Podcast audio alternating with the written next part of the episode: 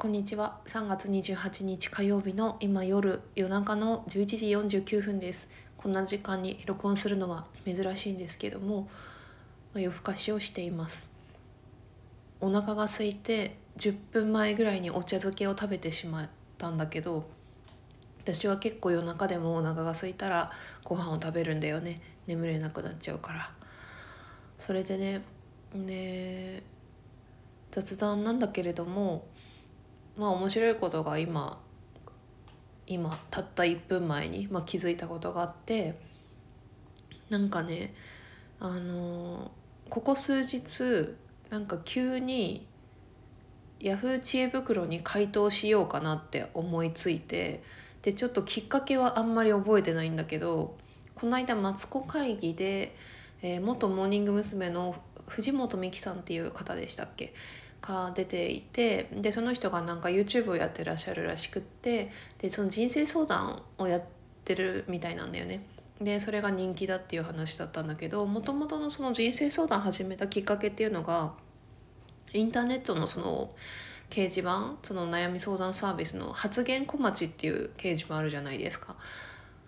私はあんまり見たことないんだけどその発言小町に載ってるその悩みにいろいろ面白いのがあるからそれに勝手に回答してたみたいなでめっちゃやってることは私と一緒だったのね過去の。私もこの一番最初このポッドキャストとかラジオ始めた時のきっかけがそれだったから。ああで一緒だと思って。でなんかそれで思い出したのかはちょっとわからないんだけどなんか最近そういうふうにヤフー知恵袋で回答しようかなと思って、まあ、発言小町とかを見てみたんだけど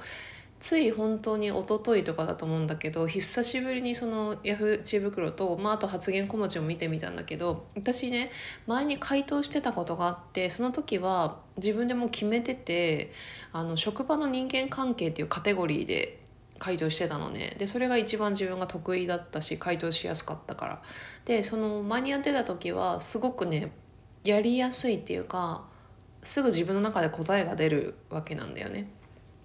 ででそれでね2日前にその同じように前と同じカテゴリーでその人生相談職場の人間関係で見てみたらなんかなんかあのすごい失礼な言い方するんだけどなんなんてうん、ちょっともうはっきり言え言っちゃうとなんかレベルが低いっていうかえ？みたいな感じだったのね。なんか 書いてることのほとんどが。なんか周りでどうのこうのとか本当になんだろう、まあ、悩みってそういうもんなんかもしれないんだけど。まあ他者を責めるというか周りのことをああだこうだ言ってるっていうのがすごくなんか気になっちゃって。あれ2年前とその現実社会、まあ、ちょっとコロナの関係とかもあるからここ2年でかなりその変わってるはずなんだけどさその社会現実世界も。それその現実の世界と悩みが変わったのかもしくは私自身が変わった、まあ、自分が変わったのはめっちゃわかるんだけどとにかくなんか答えたい質問が一個もないかったのね見ててでああ面白くないなと思って閉じたんだけどあの今日ふと思いついてなんか HSP っていうキーワードを思いついてあの試しに Yahoo 知恵袋で HSP で検索してみたのね。そしたらあの自分が答えられるっていうか答えが分かる質問。まあ、最初の職場の人間関係も答えは出せるんだけどなんか周りのことをあだこうだ言ってるのって私なんかしょしょうもないって思っててそんなの友達にあの愚痴とかで喋ればいいじゃんみたいな。ふうに思うぐらいの感じのように見えてしまって自分には。でもなんか HSP で検索したらすごくわかるなっていうなんか過去の自分を見てるようだなっていうこれなら答えられるとかこの人にかけたい言葉があるとかっていうのがいっぱいあったわけよその中に。でそれって何でなんだろうっていうそのその違い？その職場の人間関係のカテゴリーとその HSP で検索した時の質問内容相談内容と何が違うかっていうとやっぱり HSP って書く人って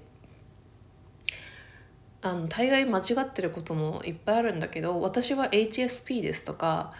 あの極度の HSP ですとかもうプロフィールにその HSP25 歳女ですとかなんかもう自分のその職業肩書きみたいな感じでこうレッテル貼るみたいな感じでこう書いてる方が多いんだよね。ででなんかその HSP って確かその先天的なもので、まあ、特性その音とか光とかに敏感だったりとか、まあ、繊細であるっていう特性なんだけどあの HSP の自分が HSP だからこんな風に傷つくとかあのすごく気になるとか言ってる人が多いけども本当はそれ HSP が原因なんじゃなくてそのインナーチャイルドが原因だっていうことがめっちゃあるんですよね。なんかこあの幼少期の家庭環境だとか親に言われたこととか親のしつけとかで考え方の癖ができてるっていうだから前も話したけどその6歳までに思考のシナプスの9割が形成されるっていうことで思考パターンが6歳まで出来上がっちゃってるわけだからその思考癖で自分を苦しめるっていうのがあるってでそれをその HSP のせいにしてるっていうのがめっちゃあるなって思ったんだけどで別にそれに関しては対してその嫌悪感みたいな違和感みたいなのは別にないのね私は。でなんでその職場の人間関係カテゴリーと HSP のカテゴリーで HSP はカテゴリーじゃなくて検索だけど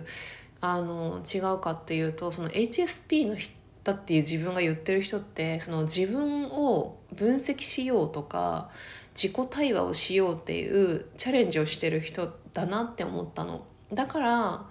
その他者がどうのこうのとか、まあ、もちろんその職場の人に高圧的な態度をされてこんなに傷ついてとかそういうことを書いてるけどなんか基本的には自分を変えたいって思ってるの人がほとんどだったのね私が見たところ。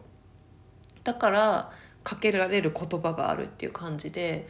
なんかそれはある種めっちゃ面白い視点だなと思ってその気づきとしてね。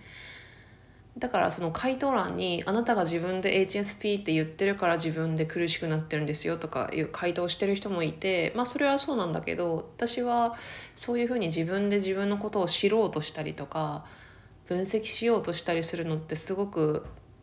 まあいいことだなって思うから他者をか周りを変えるんじゃなくて自分を変えようとしてるっていう風な姿勢についてはすごくいいなっていう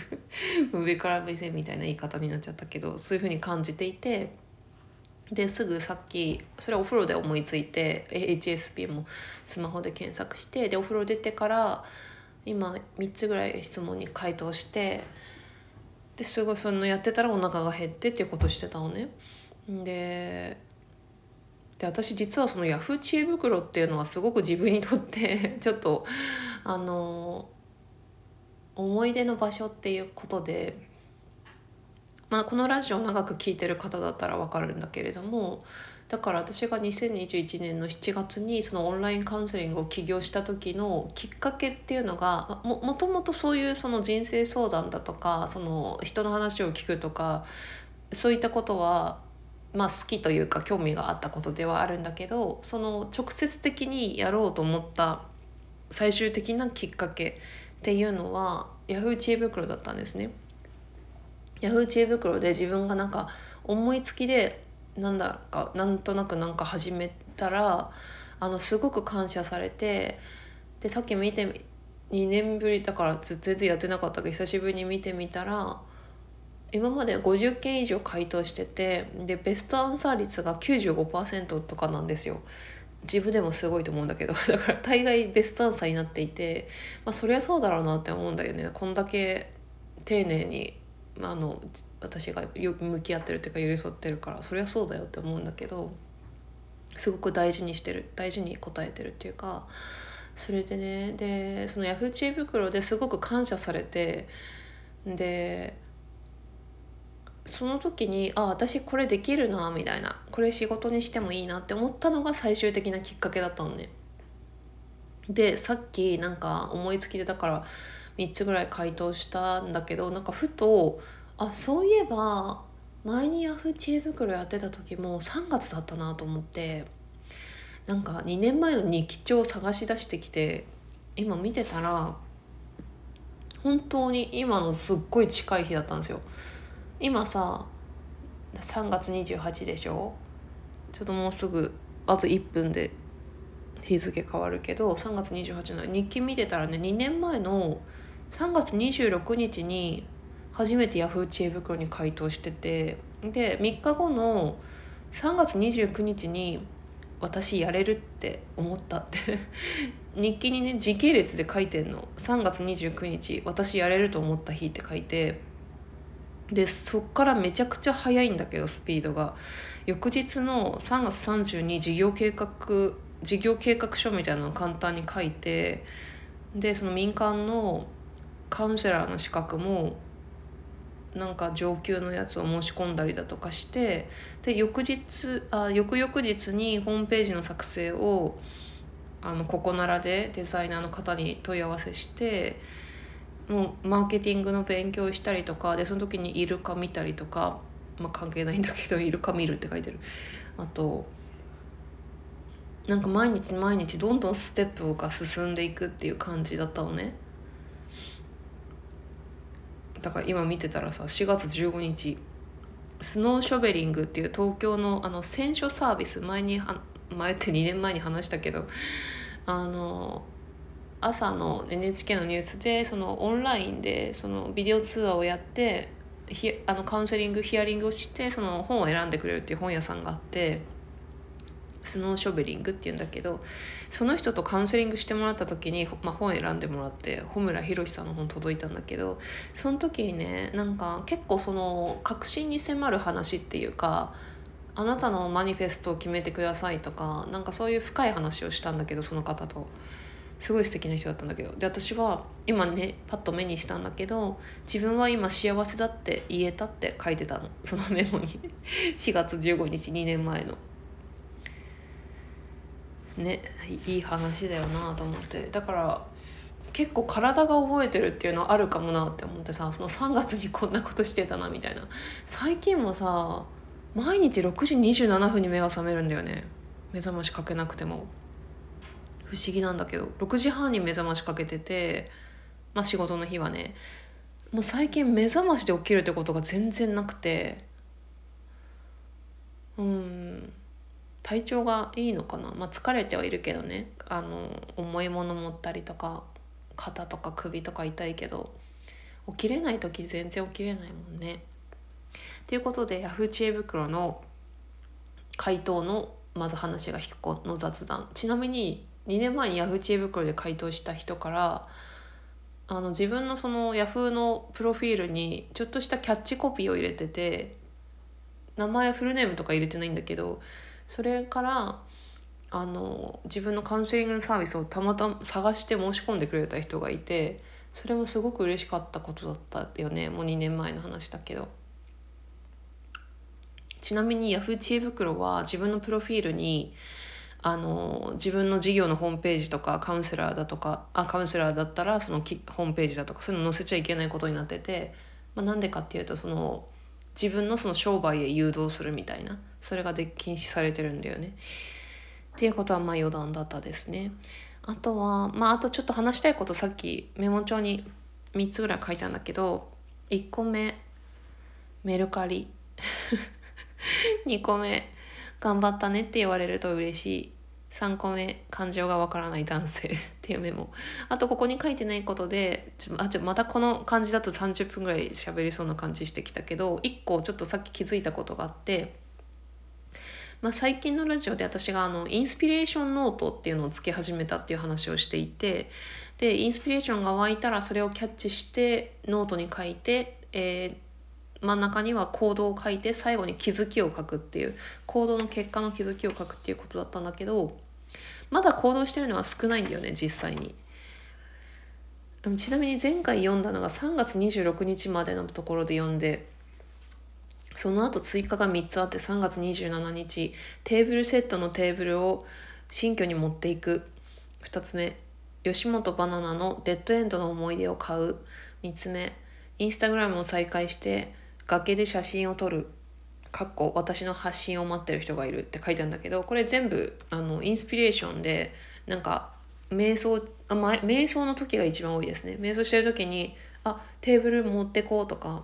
テーブルセットのテーブルっていうのは捨てようと思ったんだけど持ってこうと思ったっていう話でまあ、ちょっと結局これは人に譲ることになったかだけどとにかく捨てるのやめようとか吉本バナナの「デッドエンドの思い出は」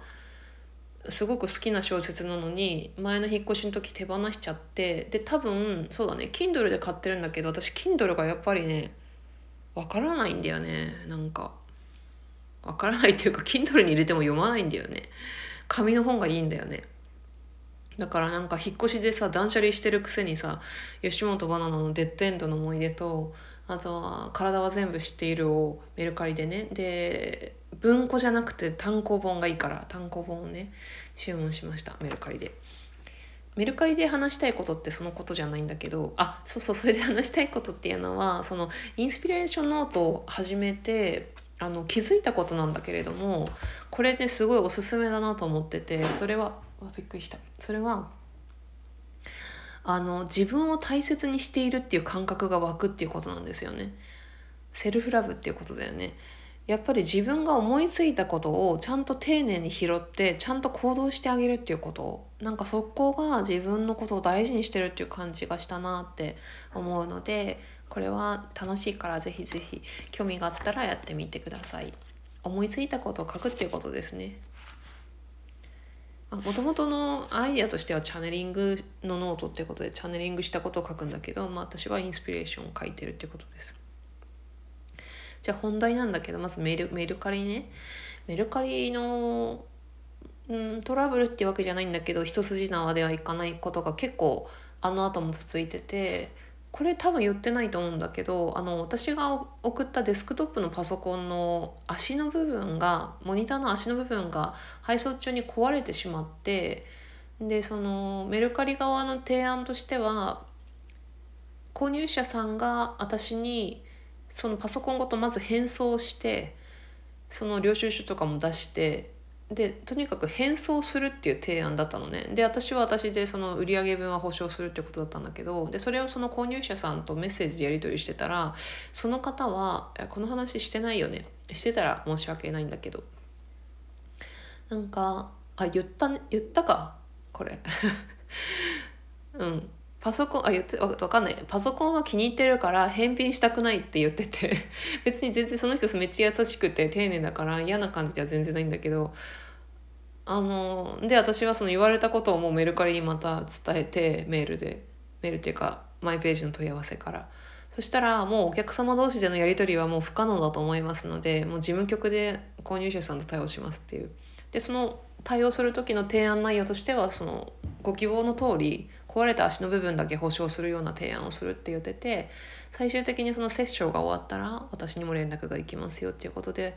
私としては変わらずにその出品分の売上分は保証されるっていうことだったんだよね。っていうのとさあともう一つさロールスクリーンあったじゃないですか。大した話じゃないんだけどロールスクリーンがねそのメルカリの黒猫ヤマトで送れなくて結局調べたら佐川急便でギリギリ送れるサイズで幅が1 8 0センチあるんですけど。でこの間でその場合はねメルカリでねその購入者さんに住所と名前聞いて送らなきゃいけないのね。でその方もすごく親切な方で急いでないのでいつでも大丈夫だしって言って、まあ、住所も教えてくれて。でその佐川急便にさ島のさ業者さんに依頼したらさ私さ2,000円ぐらいかなと思ったの送料。今までの経験上。そしたらね5,600円だったのね 送料が。びっくりして。送料で5,600円とかあるんだと思ってさ。でさそれでさロールスクリーンの売り上げが4,000円なんだよ。送料の方が高いじゃんってなって。またメルカリに問い合わせしてこういう時どうなるんですかって聞いたら私の赤字になるみたいで。なので送料をちゃんと加味して出品しなきゃいけないっていう、まあ、黒猫ヤマトとかあの郵便局だったら上限額の送料があるんだけど今回それで発送できなかったっていう事態だったのでバカみたいだなと思ってその自分で送料を払ってさ。まあでもなんかすごくやっぱりね今回引っ越しであの大型のものをね捨てるっていうのがすごく忍びなくって本当にもらってくれる人がいるとすごくありがたくていろんな人にあの物をもらってもらったんだけどテーブルとか椅子とか。まあだから、まあ、今さ物を捨てるのにもお金がかかるまあ時代っていうか昔からそうだったかもしれないけどだからまあ捨てたくないねって思ったけどなんかバカみたいだなって思った。なんかそんな送料かけてさ近所の人にもらってもらうならまだしも自分がお金出してもらってもらうっていうことだからねっていうのがまずメルカリのエピソードででもメルカリは本当にいつも対応が丁寧でいつもあのご迷惑おかけして申し訳ありませんって書いてて返事も20時間以内には来るしすごくあの良かったなって思ってます。あと2個2個目頑張ったねと言われると嬉しいっていうことなんだけどこれは私がまあ前から言ってた仕事でやってたのインタビューの冊子がようやく完成して発行されたんですね。でそれが、まあ、親にその金銭的な迷惑をかけたりしていてあの親に送り送ってきたら送りなさいって言われてたんで送ったのね。で今日届いたらしいのね。で LINE 来てお風呂入ってる時お母さんからあのまあお母さんからも送ってって言われたしお父さんからも送ってって言われたし2人ともこう話をしてるんだけどで送送ったわけよ。で私送った時になんかすごいその親に電話かける時ってなんか迷惑かけてなんかしかもいつも泣き泣きながら電話してるみたいななんかすごく心配させるような感じのムードでやってしまってるからなんか安心してもらいたいなと思って私はそのインタビューを協力してくれた方ですごくお世話になってる人っていうのが何人かいて具体的には本当にお店のママとかで私が島に来て友達とか全然いない時にすごくご飯とか飲みに誘ってくれたりとかコロナでお店休みの時は家までおかず届けてくれたりとかお正月にはおせち料理を作ってくれたり最近も送別会してくれたりすごくこう本当に島のお母さんみたいな人がいてあともう一人はその友達で私のゴミ出しを何度も手伝ってくれたりこの引っ越しの関係とかすごくて助けてもらってるっていう人がいてでそのことをね書いたわけよ手紙に。何ページのこの人にはこんな風に助けてもらってこの人にはこんな風にしてもらってっていう。だから私はすごく周りの人にあの親切にしてもらって助けてもらいましたみたいな。安心するじゃんそういう風に。言ったらさ で安心してもらいたいと思って 書いたのね。でそれでまあ安心してなんか嬉しか嬉しかったっていうかよかったねいい経験したねみたいな LINE がお母さんから来てまあ冊子もよよかったですみたいな書いてたんだけどなんかねその親からのそのまあ冊子のその感想というかすごくいいものを作りましたねみたいなのを見た時になんか別に悪い気はしないんだけどなんかねなんて言ったらいいかな。なんかね大して気持ちが動かないんだよね。まあ別にっていう感じなのね。別にっていう感じなの。それでねなんだろうなって思ったんだけど私さ最近なんかあのまあこのお話も何度もしてるけど自分の年齢ということもあると思うんだけどなんかね自分がやったものとか自分が出した成果とか出来上がったものとか作ったものとか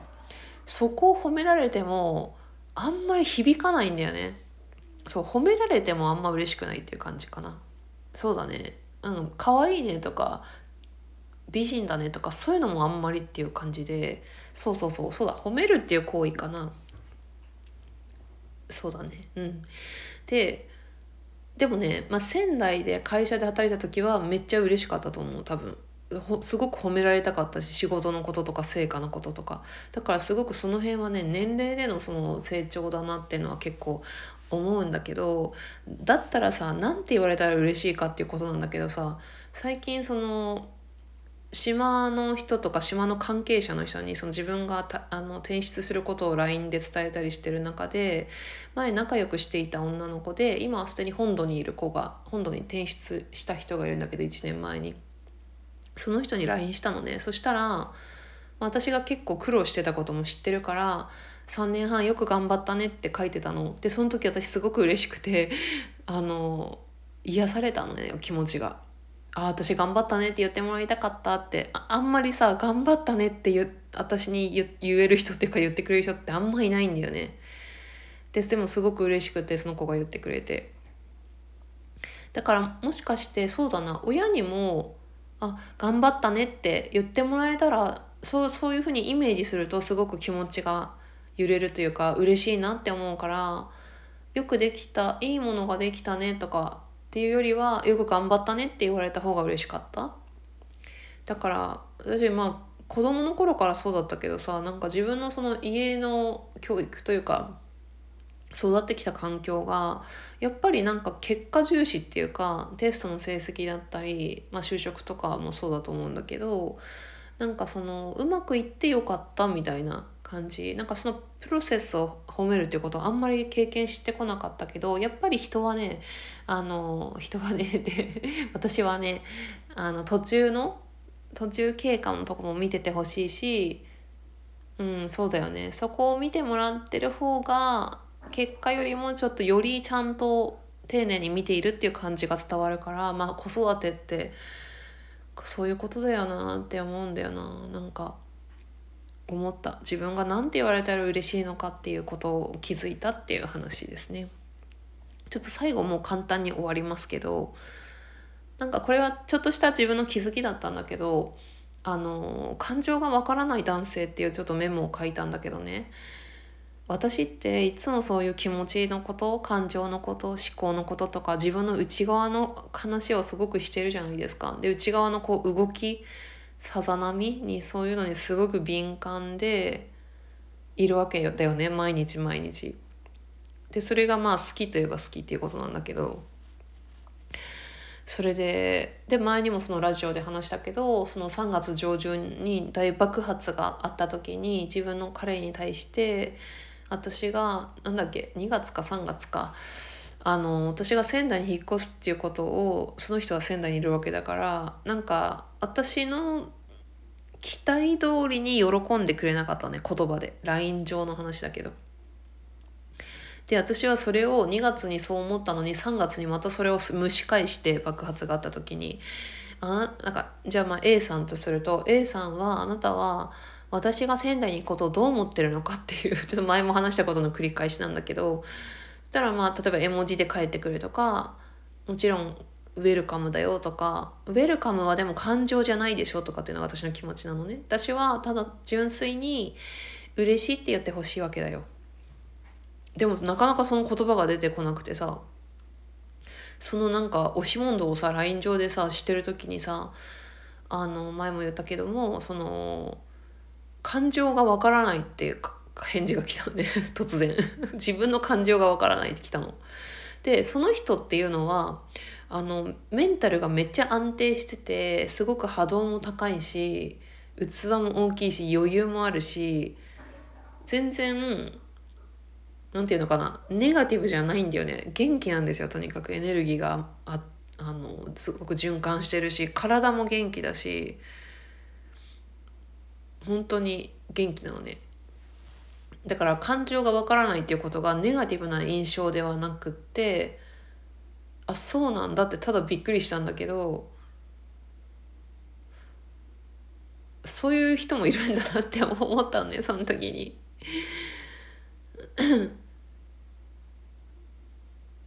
だから注目してないんだよ対して自分の感情がどうなった今どう思ってるのかとかって。でねなんかふと思ったことがあって私その島であのすごくお世話になってですごくいい関係性で一緒に仕事ができた男性の方がいて相性も良くて波長も合うしでその人にともちょっとその人もあの会うとすごく優しくていい人なんだけどメールのそのテキストコミュニケーションがあんまりうん得意じゃないっていうかちょっと